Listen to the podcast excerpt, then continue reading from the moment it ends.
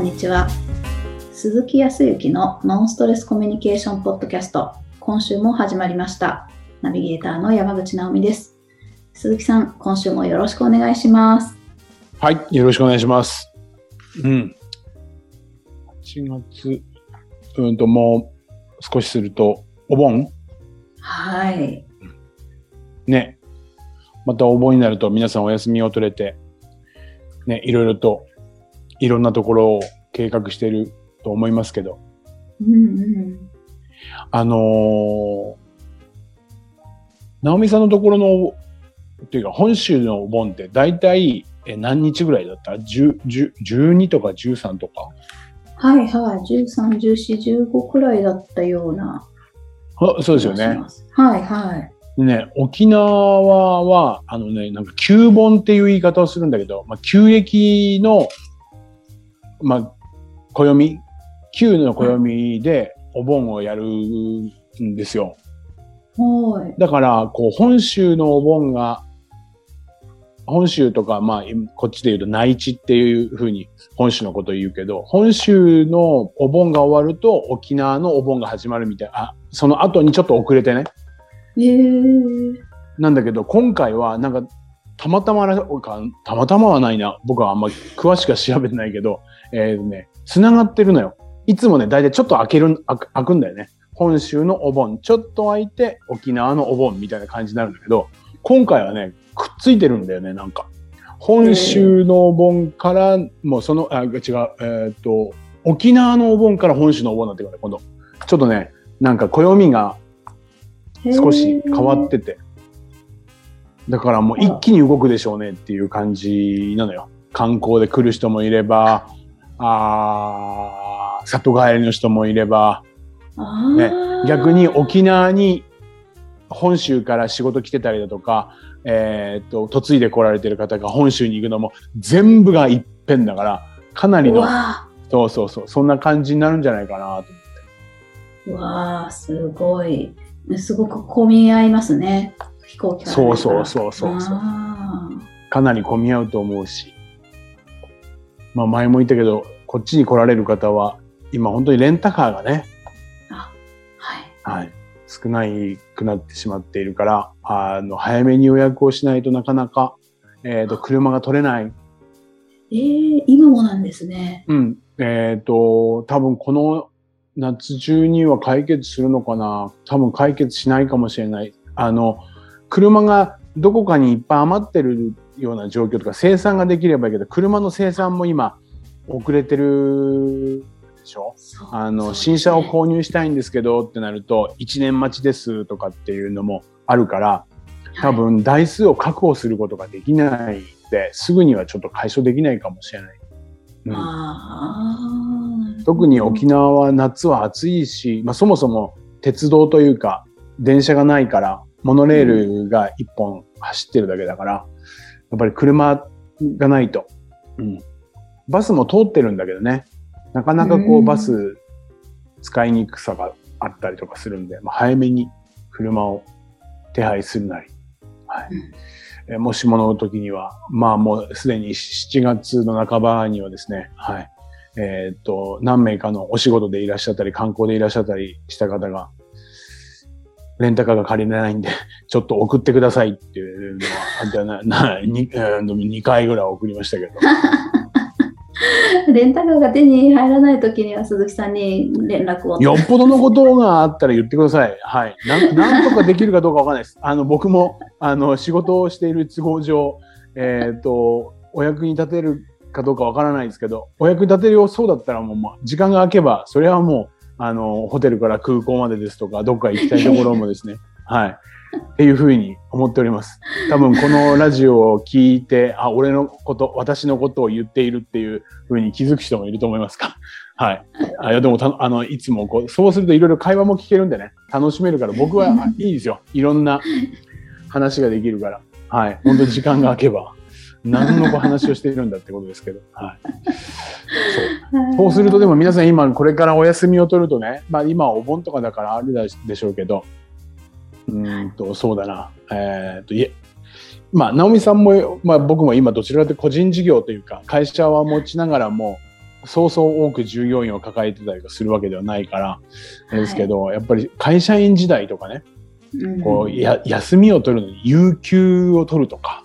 はい。する時とかってものすごくなんか取りづらいこととかってなかったですか？ありまして、もう取ったことなかったですもんね。あの、昔は。面白いですよね。僕も、はいうんとホテル時代は、えーっと、あの、有給休暇がマックスがね、31日だったかなんかなんですよ。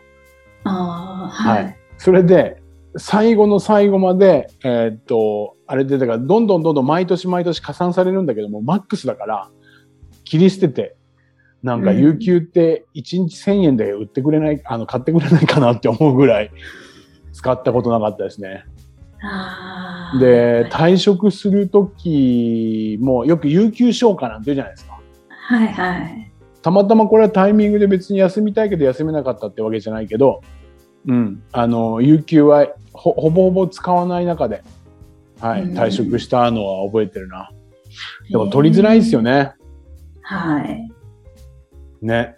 うん取りづらいし、あとまあ残業、あ、と取りづらいってところ逆にね、帰りづらいっていうのは、仕事がそんなに忙しくないんだけど、なんか、いつ、い忙しい時にずっとこう、そうだな、5時に、9時5時で仕事して5時に終わるのに、えっ、と、もう今日は早く帰れるのになんかいつも8時9時ぐらいまで仕事してると、なんか周りもいると帰りづらかったりとかししません？ああ、そういうのはありますよね。はい。そうですよね。はい。僕もね、結構もうみんな帰るのを待って帰ってるっていうのがあったな。ああ。何してるわけじゃないし。うんうん。時にこう、そう、だから、あーな、なんかわかんないけど、やっぱり、ここで帰ったら申し訳ないとか。っていうのもあるし、えーっと何？えーっと、周りからどう思われるかわからないとかね。ああ、それ、怖いんですよね。ね。はい俗に、俗に言う罪悪感はい。ね。早く帰ってしまったら申し訳ないわけだ。罪。ああ、そう、本当に。ねえ、なんでしょうね。真面目だからなんですかね、みんな。ああ、真面目なんでしょうね。真面目だからだと思います。だからこう残業とかあ有給だけではないですけど、これ、人ってく多少国の文化とかにもよって違うとは思いますけど、うんとはやっぱ誰しも持ってるみたいですよ、その罪悪感。相手に対する思いやりから来てるところもあるかもしれないし、入り口は優しさとか、はい、時には責任感とか、うんね。リーダーとかだったらやっぱり帰りにくい。みんな部下がやっているのにとかメンバーがやってるのに私だけ帰るわけにはみたいな。はい。っていう、なんかやっぱり責任感みたいなものとかっていったところからスタートしてるのかもしれません。うん。うんだけど、それって本当に取れないのかとかって言ったら別に取っても問題ないし、帰っても問題ないような気もするんですけどね。そうですよね。はい。だから一番怖いのはやっぱり周りの目なんでしょうかね。うん。そうですね。そうするとですね、周りの人が言うわけです。うん。ないしはそのリーダーが、もう、ナオミさんはね、こんなに私たち忙しくしてるのによく有給なんか取れるわね、とかね。ああ、そうそうそうそう、絶対言われますよね。言われてそうだし、それがあるからこっちも休めないんだよ、みたいな、ある、ああったりとかしません？うん、そうですね。で、リーダーの人とか上司の人は口には出さないけど、その場ではね、うん時に何かあープライベートに近いような、あーとそうだね、えー居酒屋さんとかレレストランとか、そういうところで、ちょっと、こう会社じゃないようなところでは、もう、ナオミさんって一人いるんだけど、もう平気でね、有給取るのよ。みたいな。なんか言いそうな人っていますよね。いますね。はい。うん。で、まあ、何が言いたいかというと、まあ僕もそういう人存在しましたよ。はい。はああの、いました、いました。はい。あこの人は僕の時にも言ってるんだろうなと。他人の時には聞こえてくるわけじゃないですか。うんあいつは、もう本当に忙しいのに帰りやがってとかね。はい。だからみんな罪悪感を持って帰りたいけど帰れないような状況。休みたいけど休めない状況っていう風になるんだけど、はい。その強気で、こう強気じゃないな、そそのぐらいこう威圧的にね、うん。言っている人。うん。なんであの人は休み取るんだよ。なんで早く帰るんだっていう人うんはい。ほど、言う人ほど罪悪感を持っている人。へえ。そう、自分がそうだからはい。相手に嫉妬しちゃうわけですよね。はあ。本当は、だだから、そうそうそう。だから何を言いたいかって言ったら、その人こそ本当は休みたいのよ。本当は帰りたいのよ。だけど帰ったら、この立場、私はどう思われるかわからかわからないし、はい。それこそ罪深い罪を犯してしまうみたいな、そういうようなことにとらわれてしまっているから、はい。その中で相手がふっと休んだり、すっと帰ったりすることに嫉妬心があったりとか、はい。誰よりも罪悪感を持っている人。だから。じゃあ今日は早めに失礼しますって時に、ムッとしたような顔をした人は、ああ、この人は自分が休むことに罪悪感を持ってるんだなとか、早く帰ることに罪悪感を持ってる人なんだなでいいです。おー。うん。ぐらいに、そうそうそう。そのぐらいにししたら、まあ確かにね、本当に忙しくてみんなで頑張ろうとかっていうような状況の時だとか、それとはまたちょっと別なところね。いわゆるもう習慣になってしまっているような状況。帰れるのに帰らなくなっちゃってる。休めるのに休めなくなっちゃってるっていうような状況だったら、そう。その中でそういうふうに表情を見せてくる人とか、言葉で言ってくれる人がいたら、え言ってくる人がいたら、ああ、この人はすごい自分自身に罪悪感を持ってる人なんだなっていうだけでいいよ。あー。なるほど。その人こそ実はかわいそうな人だと思なるほど。う。そうそうそう。あーあじゃあ、あまり気にしなくて、恐れる必要はないですなね。それによって今度自分自身がね、ストレスを感じちゃうわけじゃない。はい。